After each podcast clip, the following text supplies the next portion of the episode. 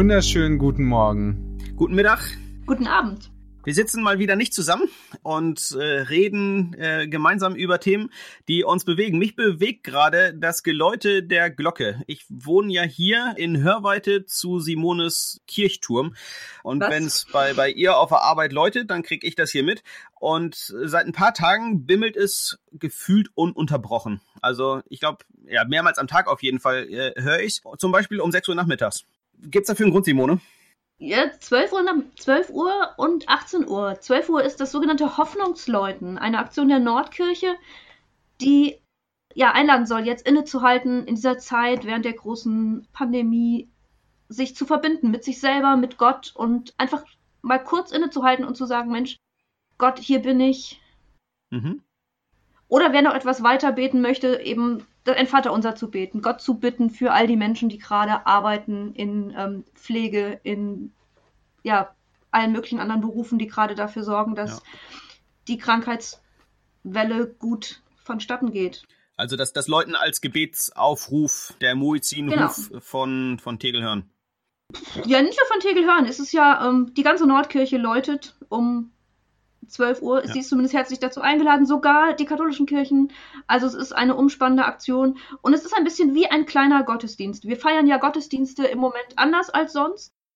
Nicht in Kirchen, sondern jeder da, wo er mag und wie er kann. Und das ist sozusagen der kleine Gottesdienst, der den Alltag unterbricht und der einlädt, Kontakt aufzunehmen mit dem, der uns gemacht hat, mit dem, der die Welt immer noch regiert und auch mit all den anderen in Gemeinschaft aller Glaubenden. Genau, und, und da finde ich halt so spannend, wenn wir sagen, wir äh, haben, sind aufgerufen zum Gebet und oft gehört und oft nie verstanden, wollen wir vielleicht uns auch jetzt die nächsten Folgen, auch vielleicht etwas kürzere Folgen nochmal mit Gebet beschäftigen.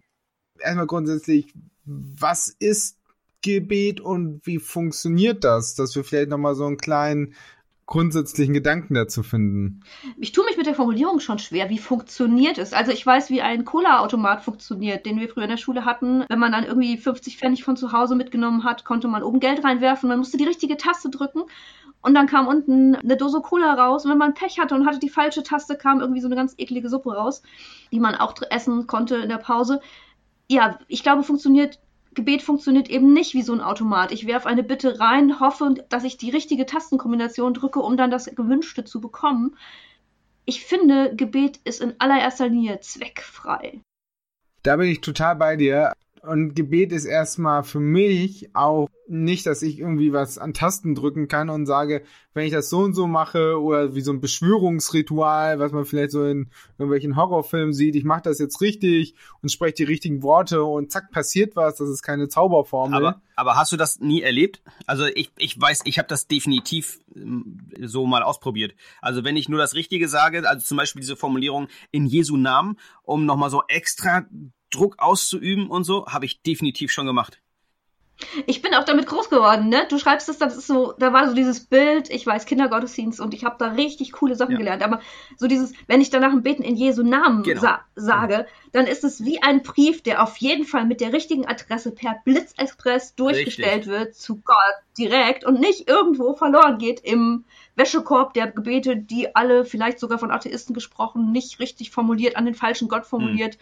zwischengelagert sind in irgendeinem Gemeindehaus. Ich, ich Oh, das ist aber ein furchtbarer Gedanke. Ich fand's auch ein furchtbarer Gedanke. Ich, ich hatte sogar, ich kann noch einen drauflegen. Ich kann noch einen drauflegen. Ich hatte tatsächlich als, als Kind, hatte ich einen Radiowecker neben meinem äh, Bett stehen und habe immer äh, aufgepasst, äh, abends im Bett, wenn ich für, für mich noch irgendwie gebetet habe, dass ich nicht äh, zu nah an der vollen Stunde bete. Weil da habe ich gedacht, dass dann läuten Glockentürme und alle möglichen Menschen auf der Welt könnten dann beten, also 24 Stunden rund, irgendwo gibt es bestimmt Glockentürme, die beten. Und wenn zu viele Leute gleichzeitig beten, dann kann Gott mich nicht mehr hören. Also suche ich mir irgendwie eine ganz krumme Zahl, irgendwie 20 Uhr 27 oder sowas, damit mein Gebet bloß vor Gott Gehör findet. Ich habe mich früher mal gefragt, und das kommt vielleicht auch gleich dann zum, zum Dings, was ist denn Gebet wirklich? Also angenommen, es gibt zwei Bauern. Der eine braucht für seine Felder ganz viel Regen. Ja. und der andere hat aber Tomaten angebaut und braucht keinen Regen. Und die beten gleichzeitig. Und dann prallen die Gebete im Himmel gegeneinander. Mhm. Welches ist denn stärker und welches schafft es? Und, und also wie funktioniert Gebet so, dass eben Ganz einfach. Ja, mein Wille geschieht. Derjenige, der weniger Pornos guckt, gewinnt. Oh. Also Ah. irgendein Kriterium muss es geben. Also ich, ich habe mich diese Frage Ja, auch gestellt. ja, Absolut. So, und ich finde an der Stelle wirklich spannend zu sagen, Mensch, wie wäre es denn, wenn diese beiden Bauern mit dem Schöpfer ihres Landes, also ne, dieser wunderbaren Ja. Natur und der Früchte und all dieser Dinge reden? Übrigens ja auch derjenige, der ein Jahr über ihr Leben und über ihren Dienst und ihren Beruf und so gestellt hat. Und sie sich einfach, also, ja, sie sich einfach rückkoppeln an den, der die ganze Welt gemacht Mhm. hat und Zeit mit ihm verbringen. Dann wird der Gärtner aller Gärtner und Jesus sagt ja zum Beispiel auch ähm, von sich, dass er Gärtner ist. Er wird ja auch mit dem Gärtner verwechselt, als er auferstanden ist. Dann wird der wohl das Richtige für seine Pflanzen und für seine Tiere und für seine Menschen Mhm. tun.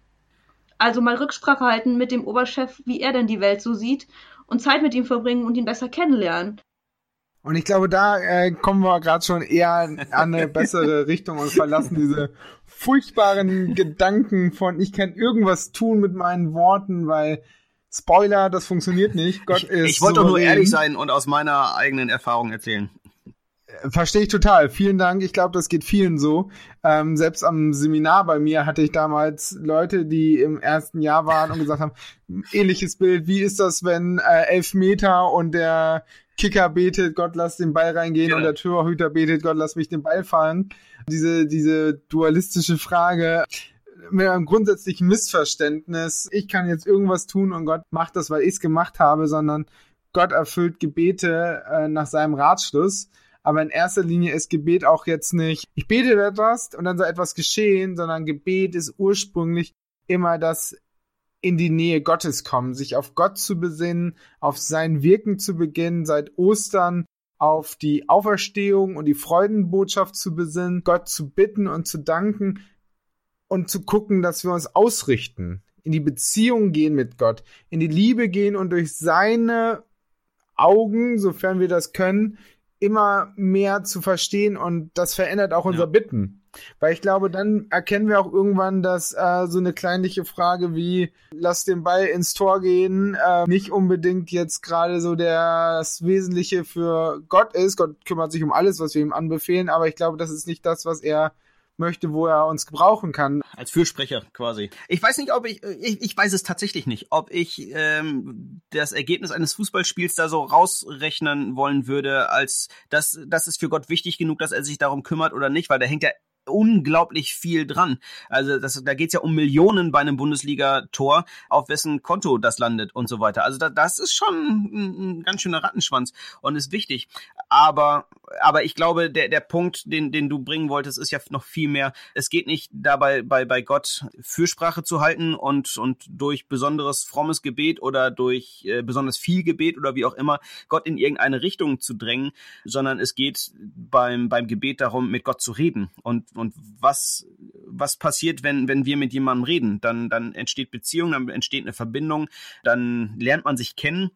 Also reden, ähm, auch ausdrücken, das ich mir, das hätte ich gerne, ist ja auch eine, eine Selbstoffenbarung. Ähm, und dann offenbaren wir uns Gott gegenüber und sind im Austausch und im idealen Fall, und das behaupte ich jetzt einfach mal, im idealen Fall offenbart sich Gott auch, wenn wir mit ihm im Gespräch sind und eventuell sogar uns dann die Zeit nehmen, nicht nur zu sagen, das und das wünsche ich mir, sondern tatsächlich auch die Frage stellen, Gott, was wünschst du dir? Ich behaupte mal aufgrund von persönlicher Erfahrung und vielen Erfahrungsberichten, dass Gott auf Gebet antwortet.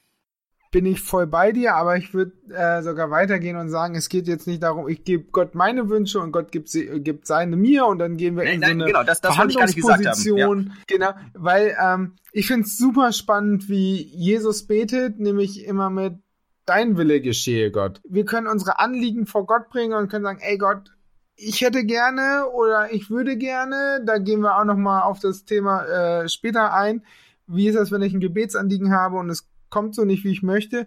Aber schon mal gespoilert, das Wichtige ist nicht mein Wille, sondern dein Wille soll geschehen. Gottes Heilsplan, in diesen Plan möchte ich mich einfügen. Und das ist das Wesentliche, dass ich sage, ich gehe in Beziehung und stelle mich in deine Gegenwart und lass mich gebrauchen, obwohl ich nicht gebraucht werde. Ich würde noch mal einen Schritt zurückgehen wollen. Weil in dem Moment, wo es um Argumente geht oder um Wünsche und um Bedürfnisse, merke ich für mich, dass es ganz oft gar nicht um Gott geht. Also dann habe ich meine Wunschliste und arbeite die in irgendeiner Form ab. Aber bin ich bereit, in die Gegenwart Gottes zu gehen, wenn, wenn er mir nicht mehr, also wenn er mir nur sich selbst schenkt? Ja, aber das ist schon ganz schön fromm. ja, okay, dann versuche ich es in andere, dann, dann versuche ich es in andere, dann versuche ich es in andere ähm, Worte zu packen. Natürlich ist, ich finde es genial, mit Gott darüber zu reden, was ich mir wünsche, wie es mir geht und all diese Dinge. Aber ich merke, dass ich mich gerade schwer damit tue, Gott als mhm. Dienstleister zu sehen. Und wenn Beten wirklich so, und jetzt kommt wieder das böse Wort, funktioniert, dass ich etwas sage, Gott mich hört oder ich schweige und Gott redet, dann ist es wirklich so eine Austauschbeziehung. Ja. Die Frage ist ja, möchte ich erhörte Gebete oder ein besseres Leben oder möchte ich Gott kennenlernen? Aber genau das ist die entscheidende Frage dabei. Dass wenn ich äh, zu einem Amt gehe und einen Antrag da abgebe, dann möchte ich, dass mein Antrag bearbeitet wird. Dann möchte ich keine Beziehung mit den Sachbearbeitern eingehen. Dann ist mir es ziemlich e- Ne, du willst auch den Standesbeamten nicht heiraten. Ja, ganz genau, also, genau. So, also ich, ich möchte, nein. dass die was für mich erledigen. Und dann gehe ich da aber wieder raus und dann ist mir das egal. Und ich kann mir das total gut vorstellen und kenne das von mir selber auch. Ich hätte ganz gerne immer wieder mal einen Gott, dem ich einfach mein Antragsformular einreiche. Ich bemühe mich, dass ich da keine genau. Fehler mache und dass alles genauso ist, wie das Gottesamt das gerne möchte. Ähm, und da macht er seinen Stempel drunter und erfüllt mir meinen Wunsch. Ähm, dann weiß ich genau, was muss ich tun und was, was kriege ich dann dabei raus. Was du jetzt ansprichst, dass man nicht eben, das ist ganz schön fromm, das geht ja weit, weit über ein, ein Amt hinaus. Also ein, ein politisches wie auch immer Amt, ne? Ich, ich stelle bei Gott dann keinen Antrag mehr, sondern dann geht es tatsächlich darum, jemanden kennenzulernen. Also nicht den Standesbeamten zu heiraten, sondern mein Partner. Also es geht dann um eine ganz andere Form von Kommunikation. Dem, also meiner Frau sage ich zum Beispiel nicht ständig, äh, was ich gerne hätte und erwarte dann, dass sie das erfüllt und ich erwarte von ihr auch keine Liste, dass sie mir sagt, was sie gerne hätte. Irgendwann ist das in der Beziehung ja so subtil, da weiß man, ohne dass man es ausspricht, was der andere gerne hätte, weil man oft genug den einen auf den Deckel gekriegt hat, weil man es eben nicht verstanden hat. Aber äh, und, und dann geht es in der Beziehungsarbeit ja dann irgendwo darum, sich darin wohlzufühlen, also den, die Wünsche des anderen tatsächlich abzulesen, ohne dass man, dass man es aussprechen muss, weil man den anderen kennengelernt hat. Und das ist das Schöne an der Beziehung, wenn, wenn mir das passiert, dass meine Frau Dinge tut, die ich gerne hätte, oder wenn sie mir einfach nur was Gutes tut, weil sie das gerne möchte, ohne dass, dass ich das, ohne dass ich einen Antrag dafür ausfüllen musste. Um, ähm, also dieses, das, das Glücksgefühl ist dabei gar nicht so sehr, dass, dass meine Frau was für mich tut, was ich gerne will, sondern sie tut das, ohne dass ich sage. Und das ist das Schöne, das, weil es widerspiegelt, wir kennen uns. Ich werde gekannt. Jemand denkt an mich. Jemand steht einfach in Beziehung zu mir. Und das ist, das ist eine ganz andere Geschichte, wie ich meinen Gott haben möchte. Möchte ich ihn als Wunschautomaten haben oder möchte ich eine Beziehung mit Gott führen? Das ist was komplett anderes. Deswegen wäre für mich wirklich die Einladung auch zu sagen, Mensch, beim Beten lernen, Gebet ausprobieren, ähm, erste Schritte in Richtung nicht nur Glockenläuten aushalten, sondern sie, die Zeit zu nutzen, einfach diese Worte zu sagen, Gott, hier bin ich. Hm. Also so wie wenn ich mich mit Menschen auf einen Kaffee verabrede oder auf ein, was weiß ich nicht, keine Ahnung, auf ein Eis oder so, dann tue ich das ja auch nicht, um dann anschließend ganz subtil noch eine Liste rüber zu schicken. genau sondern einfach um Lust, ja. Zeit, also um aus Lust an diesen Menschen, aus, aus, der, aus der Lust heraus Zeit mit ihnen zu verbringen. Und ich glaube, dazu ist es vielleicht auch ganz gut zu gucken, wenn Jesus sagt, betet so, wie ich es sage, und er dann das Vaterunser spricht. Ich glaube, das ist ein Gebet, haben wir alle schon gehört oder können wir gehört haben. Ähm, und wenn die Glocken läuten, nochmal das Vaterunser zu beten und das nicht einfach abzuleiern, was auch okay ist, man hat äh, gesprochen und es bewirkt trotzdem was in einem und, und trotzdem zu sagen, okay, diese Beziehungsebene, die Gott, äh, die Jesus revolutionär in dem Vaterunser mhm. aufgebaut hat, nämlich dass das Vaterunser, Vater, da steht Abba und das ist so ein Papa, so eine mhm. liebende Person und das ist eine Beziehungsebene. Ja. Es ist nicht, Vater, ich möchte jetzt bla bla bla, sondern es ist eine Beziehungsebene. Ich gehe in seine Präsenz, in seine Nähe und all das, was ich jetzt sage, das bringe ich vor dir. Und ich bringe es dir und ich lege es dir hin. Und dein Wille geschieht im Himmel wie auf Erden. Dann wird auch das, was ich mir erhoffe und erbete, seinem Ratschluss geschehen. Und daher vielleicht die, den jetzigen Challenge-Gedanken schon. Wenn die Glocken läuten, bete das Vaterunser nicht, weil du ein Gebet sprichst, sondern weil du jetzt mit deinem Papa im Himmel in Kontakt Ich finde das für mich als Freikirchler gerade äh, echt erhellend irgendwie. Wir haben keinen Glockenturm, wir haben einen angeboten bekommen für eine Viertelmillion, wollten ihn nicht haben, weil er kaputt war. Nein, das äh, ist ein ganz anderes Thema. Aber wir, ich, mir ist das tatsächlich ein bisschen fremd oder es, es liegt nicht in meinem, in meinem Alltag, dass zu einer bestimmten Zeit eine Glocke läutet und dann passiert etwas. Das Wunderbare ist aber, jetzt läuten die Glocken um zwölf und um sechs und ähm, die läuten auch dann, wenn ich gerade keinen Wunsch auf dem Herzen habe. Also wenn ich mir nicht gerade gedacht habe, was ich jetzt von Gott haben möchte. Und dann läuten die und erinnern mich daran, dass ich mit Gott reden kann.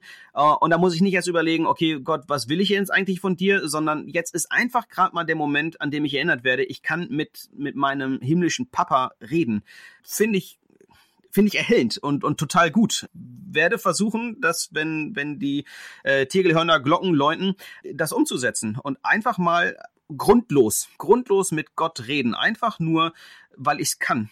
Weil, weil Gott mit mir reden möchte. Das ist, das ist cool. Das gefällt mir. Vielleicht auch vor allem grundlos, eher zweckfrei okay, ja, oder sowas, ja, weil er ist ja der Grund unseres Lebens. Beten, also ich kann grundlos sein, weil er der Grund ist. Genau. Grundlos, genau. wir haben ja einen Grund und er ist unser äh, Fundament. da bin ich jetzt ein bisschen wortketzerisch. Aber ich finde auch den Gedanken echt gut. Also Glocken genau, ich hätte eine Challenge, Momente nutzen. Ich hätte dann eine alternative Challenge für all die, die sagen, Mensch, ich bin in diesem liturgischen total zu Hause und jetzt muss ich das, jetzt bin ich noch liturgischer, weil es war mal am Tag die Glocken läuten.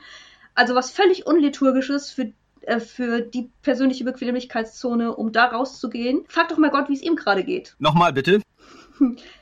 frag doch Gott in ja. dem Moment mal, wie es ihm gerade geht. Also das Liturgische wäre ja, ich mhm. bete etwas, was Jesus mir vorgegeben hat, was er mir empfiehlt, was genial ist. Das Vaterunser ist so ein Schatz. Oder eben zu sagen, Mensch, ich, ja. meine Komfortzone ist die ist freien Betens und ich trete da mal raus und mir fällt mhm. aber gar nichts ein, was ich sagen kann. Also frage ich Gott, ey, wie geht's Richtig dir eigentlich? Richtig guter Gedanke. Dann mal den Moment Stille halten.